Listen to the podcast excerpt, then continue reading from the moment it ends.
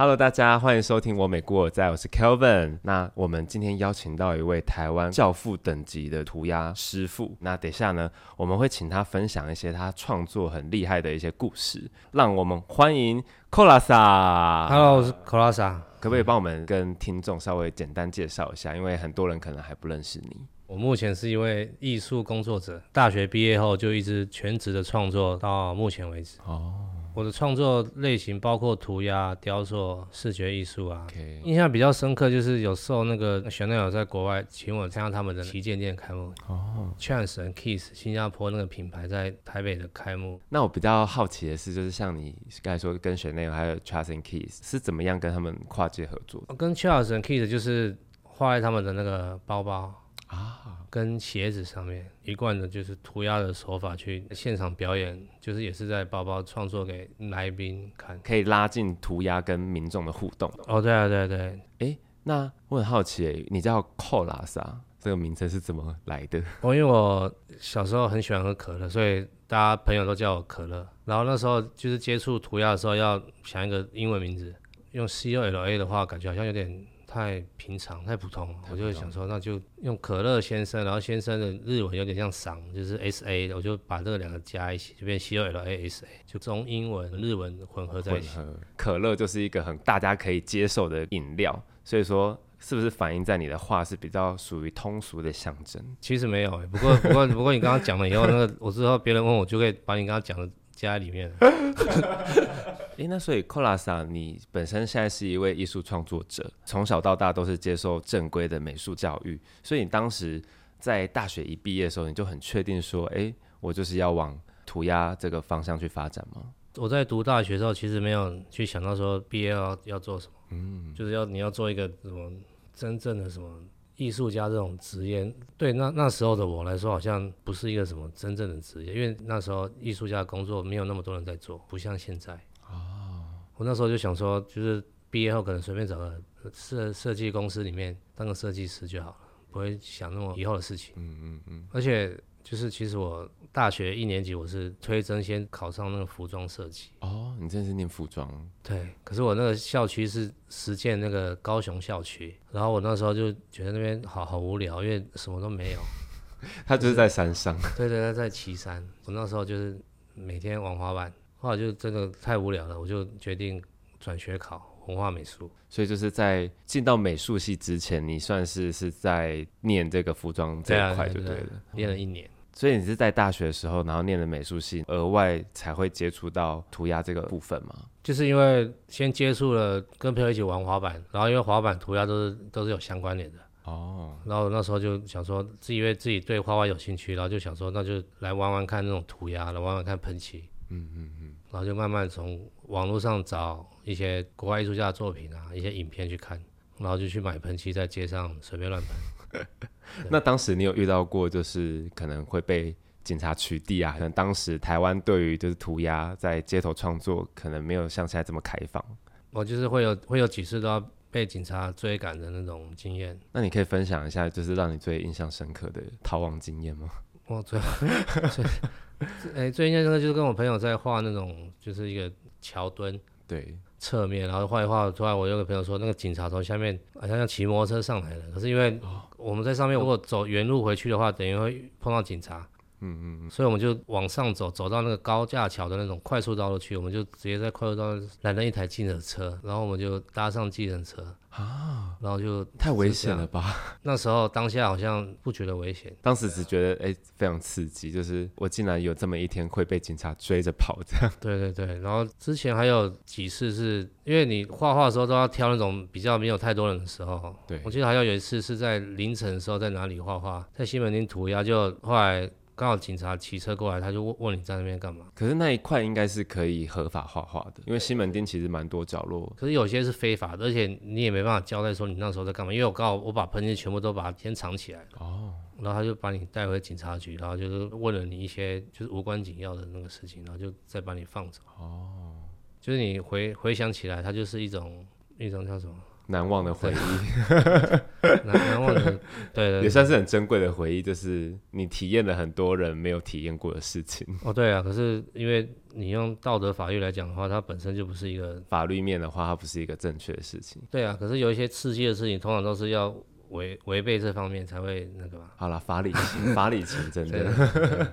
那其实我觉得台湾的涂鸦这个文化，以前在台湾其实涂鸦它算是地下创作，不是说它不好或者怎么样，而是说它是对当代的一些社会风气提出一些批判。到了九零年代之后，台湾才把涂鸦这个艺术纳入公共艺术，还有让艺术介入社会这样子。所以说，其实寇老长，你觉得就是在过去到现在，你有没有觉得台湾的涂鸦界是有朝向一个开放的角度去前进？我觉得现在就是政府对涂鸦的开放程度，就是来说，就是因为他们开放那个河滨公园去做一些合法涂鸦区，从这从这很多地方都可以看得出来，就是政府有在慢慢就是接纳涂鸦，可是他的目的可能也是希望你不要去街上一些乱画，对对，私人财产或是公有财产去涂鸦，所以他就给一些青少年可以有空间可以去画画，嗯，然后他们两三个月就会去把它重新再把它刷白，然后就有兴趣的人又可以再去画画这样子，哦，对啊，可是你说。涂鸦，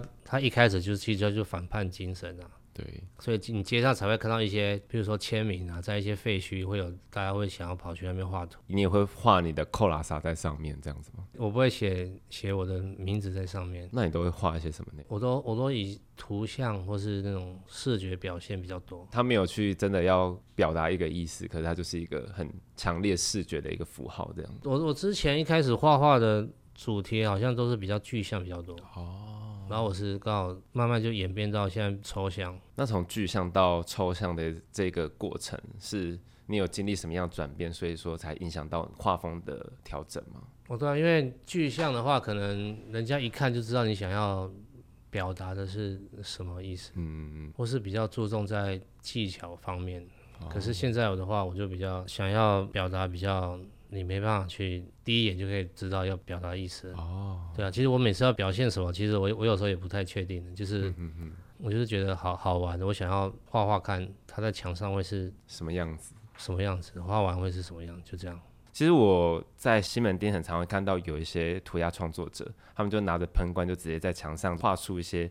很强烈视觉感的一些作品。那你的创作，你都是会先事先先拟好一个草稿再去画，还是你想到什么就直接画了？我一开始画具象的时候，都是会有个会有一个构图，嗯，然后现在如果画一些抽象感觉的话，就不会有构图，嗯，你就把颜料准备好就可以去画。哦，那你的抽象通常都会用什么方式去表达？可能它的线条、你的用色？我现在都是在画一些比较泼洒、泼墨的那种视觉表现。因为有时候泼墨，它可能是一瞬间就可以完成的事情，只是我用画的，我把它画比较久的时间去把它画在墙上，就是我我的大概理念是这样。就是你，你拿笔这样一甩出来，那些喷墨的墨点有没有？我是用一一笔一笔去去慢慢点，然后慢慢描。这种方式应该会更花时间吧？因为大可以就是直接一甩，然后就是一个泼墨的展现。你会先在脑内先分析你的那个构图。哦，对啊，我就是等于就是把把一种东西用另外一种方式去表现。嗯，啊，一开始也是觉得好玩，我想画画看看会是怎么样，我就慢慢画，有一天就会画，就之后就会画完了。对啊，对。其实我在录音之前，我稍微欣赏过 Colasa 很多的作品。其实我发现你的很多作品其实没有固定的用色跟线条，甚至于就是你创作的美彩不限于纸张、墙壁这些天马行空的灵感是从哪里来的？所谓什么创作风格，你要一个一直持续不变的东西，这样才有辨识度。可是对我来讲，因为我每次要表现的东西都不一样，所以我我没有办法用同一种手法或是同一种视觉去。表现它，嗯，所以我才会有，就是看我的作品可以看到很多，就是它没有一种规则可以去定义它。了解，因为我觉得这样子会比较比较自由，因为我很喜欢自由这个这两个字对我创作的那种意义。嗯嗯嗯，就是我我都想说，比如说这个系列我想要画什么，那我就想说，那我用什么材料？那当然你用的材料跟跟你上一次的系列创作仔细看还是会有共同的特质在。就是刚最近 Kolasa 的有一个个展叫 Kolasa Who Cares，这个展出刚好在圆山已经结束了嘛。那其实我当初在看你的这个作品的时候，就是联想到好事多，对，但是你把好事多的这个商标做了一个有趣的诠释。那当初怎么会想说以 c o l a s a Who Cares 这个作为你那一次个展的主题？哦，因为这个 logo 在二零一八年就已经出现了。哦，因为我家附近就有一家那个好事多，然后有一天我就发现那个好事多它那个建筑其实蛮奇怪，就是好像一个很大的画布啊，嗯嗯嗯，就用一种铁皮屋的造型，就是然后也没有太多的那种装饰，然后就把它自己的 logo 就很大，把它放在上面。然后我就想说，这种感觉跟那种涂鸦人很想要在街上墙壁上画上他自己的英文名字，好像。有点相同，嗯嗯嗯。后来我就发现，它其实跟我的名字好像有也有点类似，而且它的字数是相同的。哦，字数对，字数是一样。然后它的那个 wholesale，对，我就把它改成 who cares，就是用一种比较戏谑还是什么戏谑，然后就是比较幽默。对对对，我就是想说，我如果这样做的话，会会不会有人去在乎，或是说我会去在乎有没有人在乎我去这样做？就是它它有很多那种。解读的意思，对对对，很很多解读的意思。再来就探讨到那种所谓资本主义，嗯嗯嗯，就是比较后面生成那种所谓大卖场啊。你要在一个土地上面，你要盖一栋很大楼或是一个建筑，你必须要先就是先把它整地嘛。那有些不是会养地的话，做个公园，你到时候你大楼住宅你可以多盖几层。对。对，后来我就去探讨这方面。所以其实我发现，虽然说一开始看到的时候会觉得很有趣，一个好事多的商标，然后变成是 Colasa Who Cares，这是比较幽默的诠释。但其实你这背后传达的意思就是现在资本主义。所以说你就是看到说，哎，资本的这个社会运作背后潜藏的一些大家看不到的地方，所以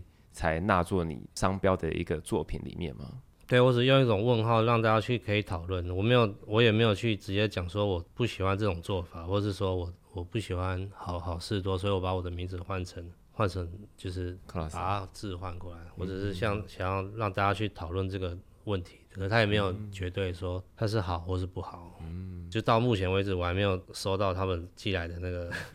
的那个，我想他们应该不会不会那个在。哎，拜托，如果如果我是 Costco 老板，我早就想要跟你合作了，因为这是因为其实你这是免费帮他打广告，他应该也不需要我帮，是没错，对啊。我觉得其实你的作品，我是没有实际到圆山去看展，但是我稍微在你个人的 IG 有稍微看了一下你的作品，你其实把很多这些商标的元素有植入在你的作品里面。哦，对啊，就是我从这里开始去衍生一些，比如说。小朋友的那个画画的纸张，画着色本、涂鸦板，对对对，还有一些 NFT 啊，哦，我就把它想象成是我自己的品牌，那我可以拿来它来，不一定是在衣服，不一定要在商场或什么的，所以我就后来我就自己用了一个叫 Crossa Who Cares Contraction，就是一个建设公司，嗯，你可以盖很多。东西慢慢延伸啊，就是看这个可以做到什么程度才会收到他们寄来的。其实仔细去发现，你的创作本身就超越了涂鸦本身。涂鸦，我觉得它只是一个创作的介质。其实你想要透过这次的这个展览，带给观众一个更深层的含义，就是消费主义。你为什么想要传达这样的一个理念给观众？其实讲消费主义，它就是比较。严肃的部分啊，就是我故意在这种比较戏谑的 logo 背后放了一个消费主义的理念在里面，讲述了一些大卖场他们的消费模式、进货模式。我我也不是说这种流程或者说这种运作的我不喜欢或者什么，只是我只是想让大家去讨论。我丢一个疑问句出来，可是我也没有真正给一个答案。嗯，对，你的内心是希望说我的涂鸦透过。它背后深层的含义去跟观者互动。对啊，因为我想说，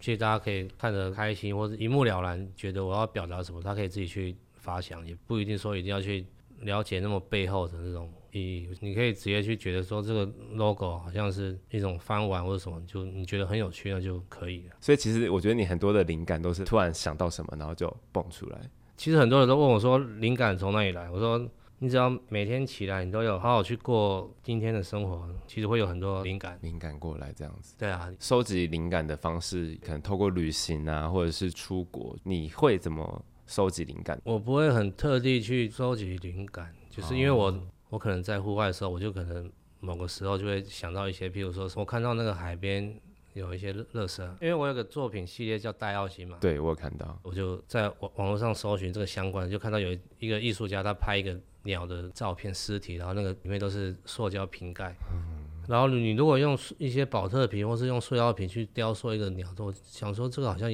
有有人做过了，我就想说那我如果用塑胶袋来做鸟的话，可以，因为塑料袋是软的东西嘛。对对对，那你如如果有办法想一个办法把它变硬的话，然后再去做鸟的外形的话，应该会蛮特别的。你可以大家分享一下创作那一个作品的过程吗？戴奥星的话，就是整只都是用黑色塑料袋，黑色塑料袋就是常见那种很大张的，整只都是用那个去。低温加热，用一些方法把它塑形。所以你真的去烧那个塑胶袋？我加热没有到哦，没有没有让它燃烧，因为对，然后那时候取名就是因为你烧塑料袋会产生带药型，对，所以我我那个名字就是这样子得来的。就是我也没办法让它烧，因为我本身我就会就会吸到带药型。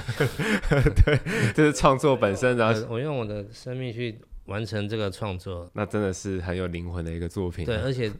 那时候有 就是说这个说他们说塑料是千年不化嘛，对，然后也说戴奥星是世纪之毒，然后它的存在性就跟那种所谓的艺术品的永恒存在性好像形成两个对比，嗯，可是一个是比较不好的，一个又是大家都想追求的，所以我就故意又用这个一体两面的东西去做这个方面，嗯，对啊。那克拉萨在创作过程中有没有遇到挫折或者是灵感就是一直没有出现的一个经历过？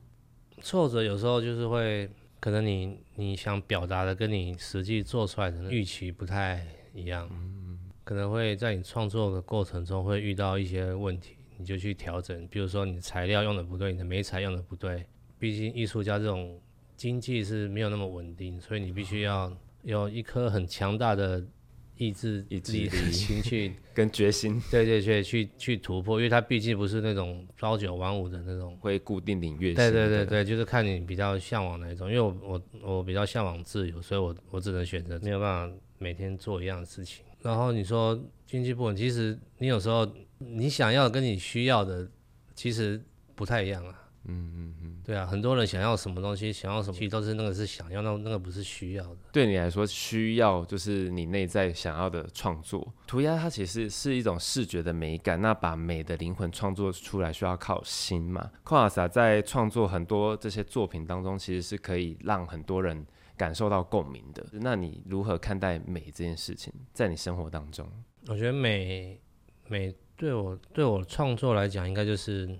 应该它是一种比较纯粹的一个东西，没有太多的修饰，对，没有太多修饰，没有目的性，它没有太多的比较那种比较所谓矫情，嗯，或者什么，它它其实是一个很很单纯的东西，所以因为你的东西你创作出来，你没有目的性，所以别人看你的东西，他也可以知道你真正想要表达是什么。越简单的东西，它其实越难表达，因为越简单的代表。你去构造它的东西，那个元素比较少嘛，其实不用不用太多东西。所以你是向往减法哲学？对啊，因为我家现在太多东西，堆什么东西在家里面？家里很多很多作品。哦，对啊，就是太多东西。那其实 Class 就是呃，您这样一路走来，其实你也。参与了很多大大小小的展出，跟一些高级精品跨界合作的经验。那其实从你拿起喷罐那一刻开始从事涂鸦到现在，让它升级到时尚的一个层次，你有什么样的感触吗？就是这一路走来。我觉得就是不论你有没有跟新品跟你合作的经验，你还是一样在做你自己喜欢做的事情。嗯，毕竟我的初衷，我玩涂鸦不是为了说我十年后要跟这个品牌合作，所以我就去画涂鸦。那这些品牌会想要跟你合作，或是邀请你参加一些活动，那代表你有持续在创作。嗯嗯，这样他们才有机会看到。所以我觉得你做你喜欢的事情，然后一直做下去。因为之前就有很多人问我说。为什么有办法一直坚持，然后也都没有转换工作或什么？我说其实我没有坚持，我只是一直在做自己喜欢做的事情。我觉得可能性多尝试比较好，你的可能性会比较多。那也也有些人说他一辈子就只做一件事，就是画一个。可是对我来说，我我我可以多做一点的话，我可以我可以尝试多一点。就是每个人选择都不同，对啊，都不太一样，也没有说怎样比较好。你未来在涂鸦创作这个部分，你会想要去往哪一个领域发展吗？我最近在做游戏，游戏，对我最近在写程式做游戏，我想要把我的创作都加在电脑游戏里面，然后做一些 NFT 的东西，虚拟，对对对，然后再做一些音乐，就只要是跟那种创作有关，我都会想要去尝试。嗯，那今天。听完克拉萨分享，我发现其实艺术过去很多创作的经验可能会比较 focus 在技术面，还有作品传达客观的意义上面。但是克拉萨是回归到自我内在的探索，探索的过程会尝试带来更多极具想象力的作品。啊，谢谢克拉萨的分享。那我们节目每两周会更新一次哦，谢谢，拜拜。